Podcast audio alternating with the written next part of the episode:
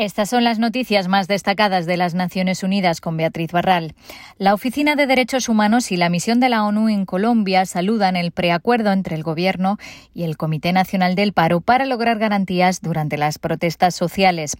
Como acompañante del diálogo, la ONU considera que la refrendación y firma del preacuerdo generarán un marco propicio y constructivo para la mesa de negociación. Las protestas comenzaron en Colombia el 28 de abril contra la ya retirada reforma tributaria del Gobierno, pero se prolongan hasta ahora con varias demandas sociales.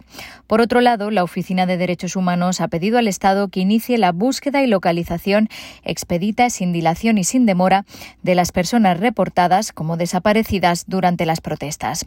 En un comunicado junto a la Unidad de Búsqueda de Personas Dadas por Desaparecida, además solicitan que las investigaciones cuenten con la participación de las víctimas y las organizaciones denunciantes. En Perú, el sistema de las Naciones Unidas condenó el asesinato de al menos 14 personas y piden promover la convivencia pacífica a dos semanas de las elecciones presidenciales. En un comunicado en redes sociales, la ONU expresa su solidaridad con las víctimas del asesinato ocurrido en el departamento de Junín y pide una investigación que lleve a los responsables ante la justicia. La masacre atribuida a Sendero Luminoso ha ocurrido en la recta final de la campaña presidencial en Perú, por lo que Naciones Unidas pide a todos los actores actuar con responsabilidad, evitando discursos de odio que aumenten las tensiones. También exhortan a las fuerzas políticas a hacer un llamado unánime para promover la convivencia pacífica en un momento de grandes desafíos para el país. Y en Costa Rica, Naciones Unidas lamenta la decisión de la Corte Suprema de no escuchar al relator sobre independencia judicial. Según informaciones de prensa, los magistrados rechazaron la reunión con el relator Diego García Sayán, quien fue invitado por el presidente de la Corte, Fernando Cruz, para referirse a las implicaciones del plan de empleo público en el Poder Judicial, entre otros temas.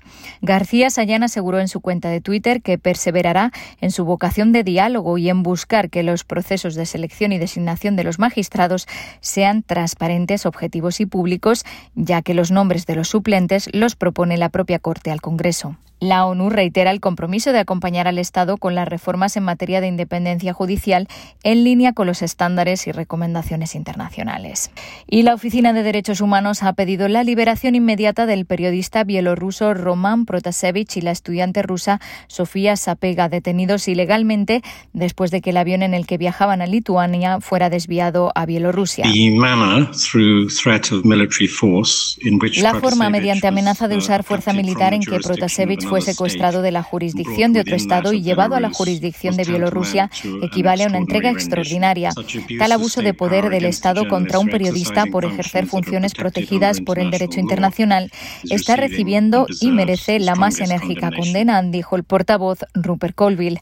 La oficina que dirige Michelle Bachelet teme por la seguridad del periodista y creen que su aparición en la televisión estatal no es tranquilizadora porque se ven heridas en su rostro.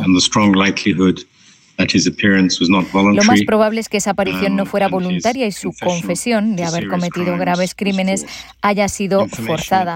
La información obtenida bajo coacción no puede ser usada contra el señor Protasevich en ningún proceso legal. Esas confesiones están prohibidas por la Convención contra la Tortura. Para la ONU, este sorprendente episodio constituye una escalada extremadamente preocupante en la represión de las voces disidentes en el país. Hasta aquí las noticias más destacadas de Naciones Unidas.